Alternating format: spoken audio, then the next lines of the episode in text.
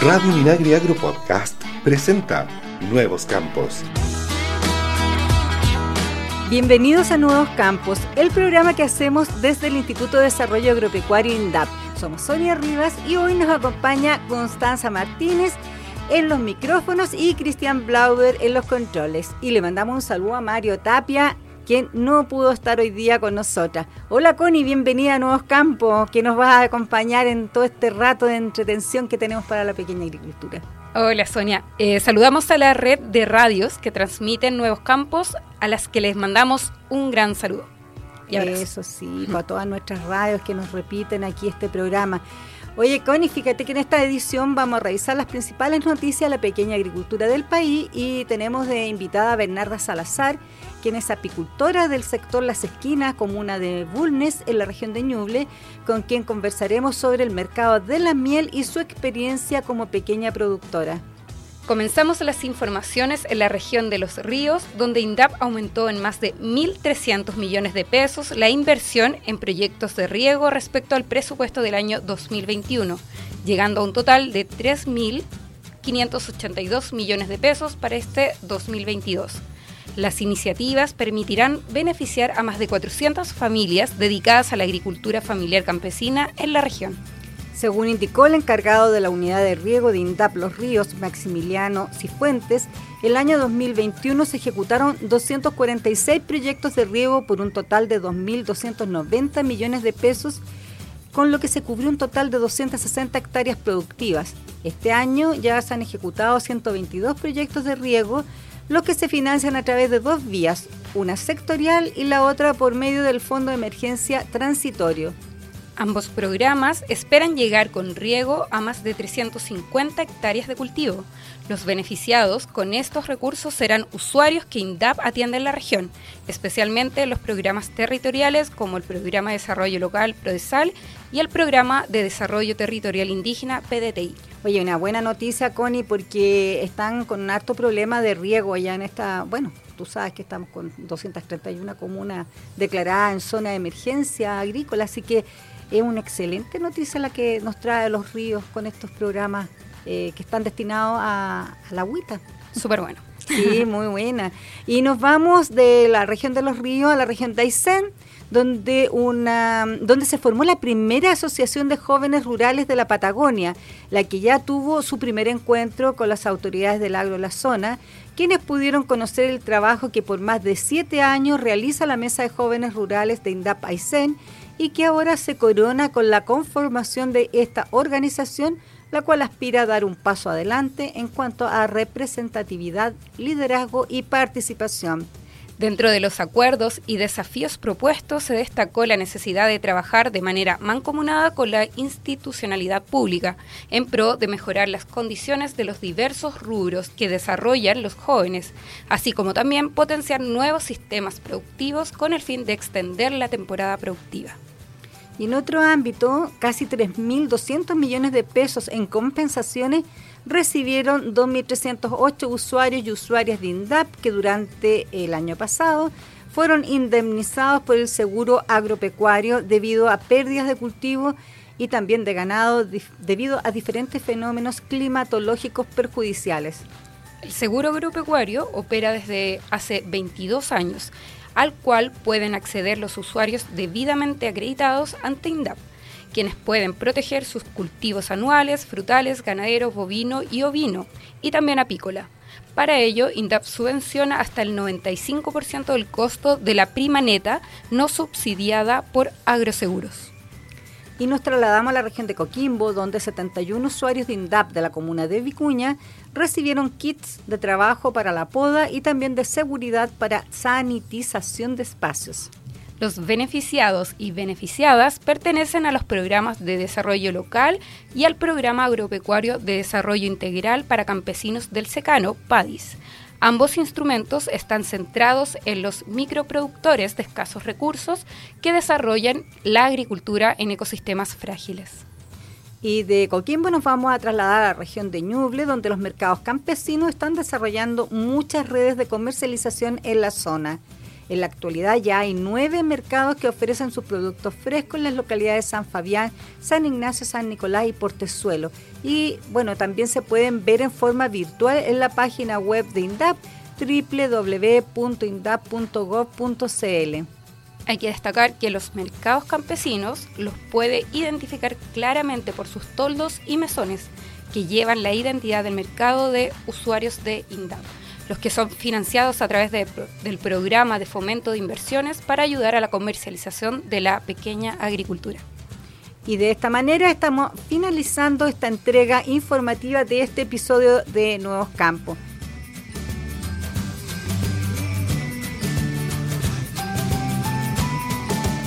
Estamos conversando aquí en Nuevos Campos eh, sobre bastante eh, noticias y ya estamos, con en nuestro segundo bloque y como habíamos comentado al inicio de este episodio, vamos a entrevistar a una persona que se dedica a un área muy dulce de la agricultura como es la miel el rubro de la apicultura la pequeña agricultura, de, hicimos una rima ahí, hmm. para lo cual vamos a tener de invitada a una mujer que vive en el sector Las Esquinas, comuna de Bulne, en la región de Ñuble. Así es, Sonia, le damos la bienvenida a Nuevos Campos a Bernarda Salazar, apicultora que comenzó en este rubro hace varios años con tres cajones de abejas y hoy ya es una pequeña empresaria con su propia sala de cosecha. Bienvenida, señora Bernarda, ¿cómo está? Bien, ¿y ustedes? Acá estamos. Feliz pues. de poder estar con, ustedes. Qué bueno. Señora Bernarda, cuéntenos un poquito cómo es ser apicultora en, la pequeña agricultura cuando uno está comenzando. ¿Es difícil? ¿Cómo uno entra a este rubro? ¿Y cómo aprendió también usted a, a, este, a cuidar las abejas, las enfermedades y tantas cosas que tiene este mundo, no? Sí, mira, no es fácil cuando tú quieres entrar porque eh, bueno, yo entré por el... Yo tenía, tengo una parcelita en la cual cosechaba ya mi, mis porotos, mi cebolla y mis nueces, todas mis cosas. Pero había un vecino que tenía abejas y yo dije, ¿por qué no tener también mi miel? Entonces, ahí partió el interés para, para poder tener otro sustento para mi familia. Entonces, pero era para el consumo. Y de ahí yo vine a hablar con ese señor que al final fue como mi profesor, el señor Horacio López, que siempre estuvo conmigo, y le pedí que me vendiera un cajón y él me dijo, no, uno me dijo, te gustaría aprender, eh, pero primero eh, mm, vas a hacer un curso. Si es que tú quieres, yo te ayudo a hacer el curso y yo te lo financio. ¡Uy, qué buena persona! Mucho y me aproveché y hice el curso, un curso de apicultura básico en el cual enseñaban un poco en Apiconce cómo trabajar la abeja. Hice el curso y después él me dijo que mm, no iba a comprar uno, eh, sino tres cajones. Yo le dije, pero yo no tengo dinero para tres cajones, solo para uno. Y él me dijo, ya, pero yo te puedo prestar el resto y tú me lo pagas. Y de ahí partí, de tres cajones a nueve, después a 25, en la actualidad tengo 165 colmenas. ¿Y en cuánto tiempo eh, pasó esto de pasar de los tres a lo, a lo actual? ¿Cuántos años son más o menos que, hubo este desarrollo? Yo partí en el 2013 en la apicultura. Oye, en poco tiempo, ¿ah? Y usted, eh, tengo entendido que usted empezó en un Prodesal y de ahí pasó al SAT. Yo fui usuaria de Prodesal aproximadamente tres a cuatro años, no recuerdo bien, eh, pero como fui avanzando rápidamente, me ofrecieron pasar a SAT y decidí pasar a SAT porque soy una de las personas que pienso que hay que darle flujo a las chimeneas. O sea, tenemos que ir avanzando para que otro apicultor o otro agricultor pueda ocupar el puesto que yo tenía. No me gusta quedarme estancada. Señora Bernarda, ¿y usted eh, cuando ya tenía la cantidad de cajones que le pidieron, se acercó al INDAP, ¿no? Porque le pidieron una cantidad de cajones. No, con uno no, con uno no entra. no, no, cuando yo fui a hablar con ellos tenía nueve cajones. Entonces me dijeron que no podía porque no eran muy pocos. Entonces yo fui, me dijeron más o menos 30 cajones. Y me, me esmeré por tener los 30 cajones, de nuevo con el apoyo de don Horacio. y, y tuve mis 30 cajones y volví a tocar las puertas del INDAP. Oiga, don Horacio. las puertas del INDAP y ahí entré, me entré al PRODESAL que de ahí fue un gran apoyo para mí porque yo al partir, yo partí con mis cajoncitos en una carretilla. Tenía que llevar mi ahumador y mis cosas en una carretilla y mis cajones. y llevar ir a ver mis colmenas. Eh, gracias a Dios en la actualidad ya cuento con mi camioneta. Oiga, don Horacio, hay que hacerle una estatua ahí en su predio, porque imagínese... de la guardia. Sí, no, él eh, hasta la fecha es mi mentor. Bueno, yo ahora también, aparte de mis 165 colmenas, le veo las de él porque él ya tiene 85 años y no las puede ver, pero yo le veo sus colmenas también. ¿Y cuántos apicultores hay ahí en el sector La Esquina? En el sector de La Esquina vemos cuatro apicultores.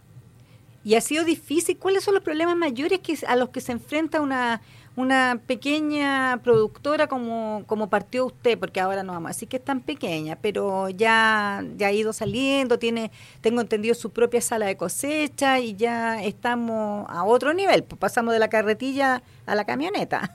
Sí, gracias al apoyo de INDAF, que ha sido eh, un gran apoyo para la pequeña agricultura campesina.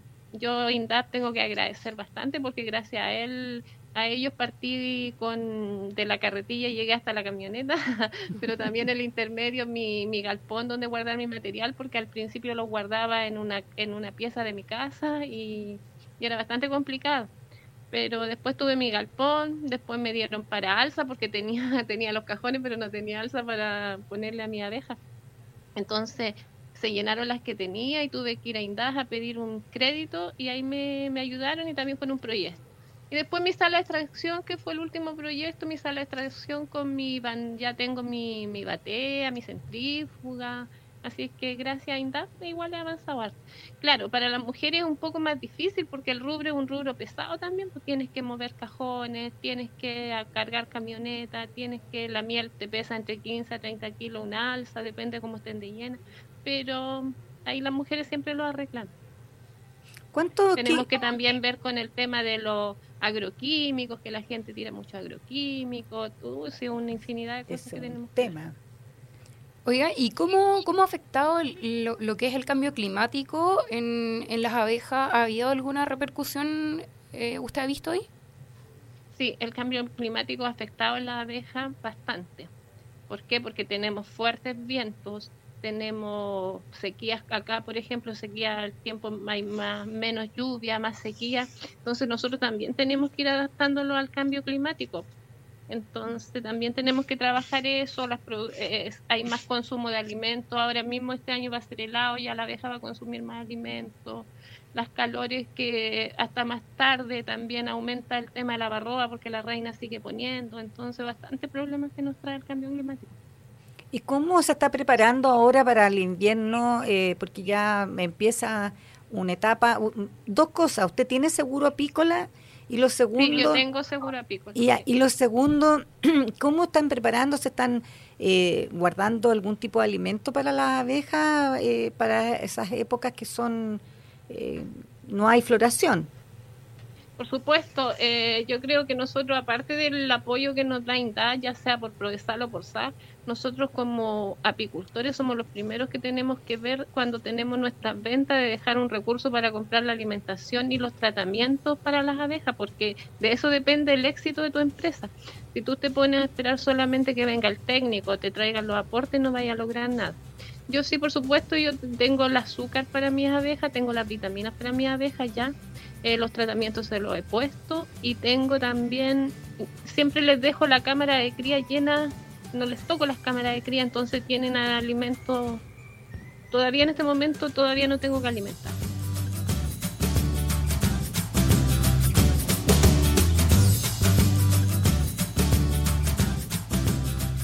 Señor agricultor, INDAP tiene para usted el crédito caprino de corto y largo plazo que apoya inversiones y capital de trabajo de los productores que participan en el programa de fortalecimiento caprino lechero de la región de Coquimbo. Esto le permite contar con el adecuado acompañamiento y asesoría especializada. Consulte en su agencia de área INDAP INDAP en el corazón del Chile rural. Ministerio de Agricultura, Gobierno de Chile.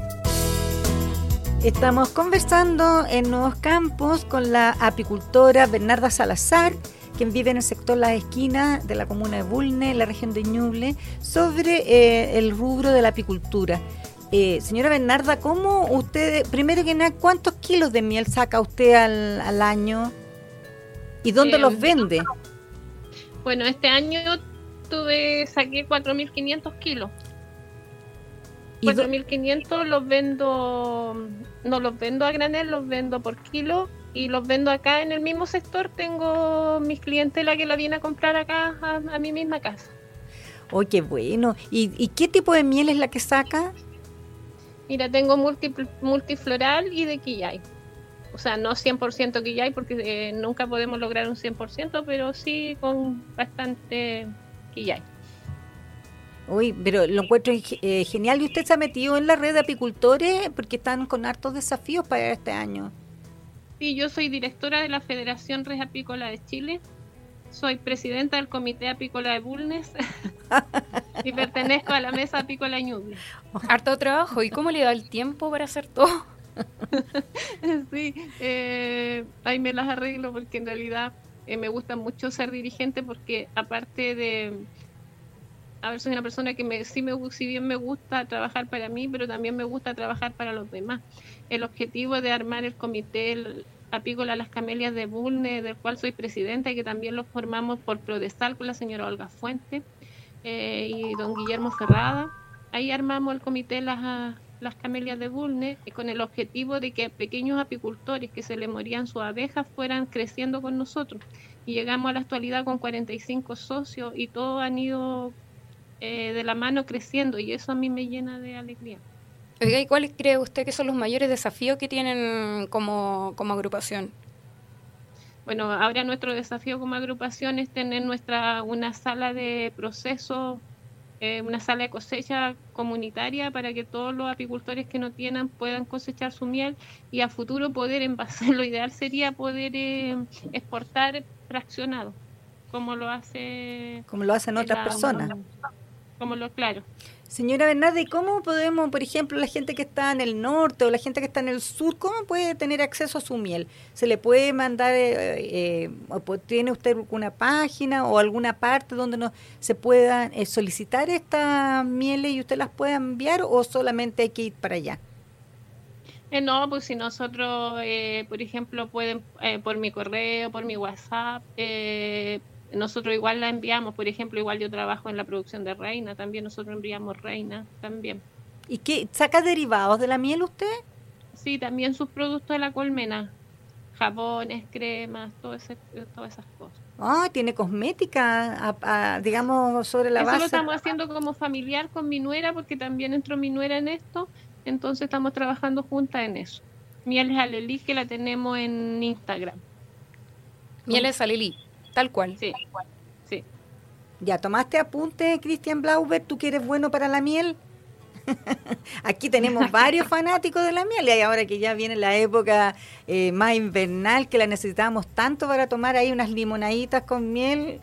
Créame. Y una miel con propóleo que hace muy bien para la garganta. Mira, también propóleo. Ya, pues entonces hay que meterse a Mieles Alelí en el Instagram o si no, eh, después ahí vamos a, ver cómo la podemos ubicar o mandarle eh, WhatsApp para que usted pueda mandarnos eh, algunos kilos de miel y, nosotros los compramos acá. Excelente. Le queremos dar las gracias, señora Bernarda, por este eh, espacio que nos dio para conversar un poquito cómo se vive la apicultura en, pequeños emprendedores de las regiones y también para que la gente se entere que existen productos sanos y saludables que se pueden encargar y que hoy día con las comunicaciones todo puede llegar, así como la, pandemia nos enseñó eso, porque uno puede encargar y, puede tener todo en su casa. No hay distancias ahora. Eso, perfecto. No, sí, eso está muy bien. Yo igual le agradezco a ustedes por el llamado y así hacer difusión de la importancia de la abeja en el ecosistema y la importancia del consumo de miel. Sí, de todas maneras le agradecemos y y esperamos tener novedades y pronto poder eh, probar esa rica miel. Y no, Connie, la podemos entrevistar en otra ocasión para que nos cuente un poquito de esta cosmética que me interesó. Ahí con la, con la nuera. sí, no hay problema cuando ustedes quieran. La entrevistamos a las dos con la nuera y para que nos enseñe ahí algunas cositas y trucos para ver cómo nos podamos ver más bellas usando los productos naturales. Los productos naturales, sí, de todas maneras. Bueno, eh, nosotros vamos a, darle las gracias a la señora Bernarda Salazar, que es apicultora de allá eh, del sector La Esquina de la comuna de Bulnes, en Ñuble. Y vamos a ir al minuto cultural que hoy día lo vamos a hacer nosotros, Cristian, ya que el señor Mario Tapia decidió abandonarnos. Eh, los invito a escuchar. Usted, Connie, ¿tú has escuchado alguna vez el dicho mata de arrayán florido?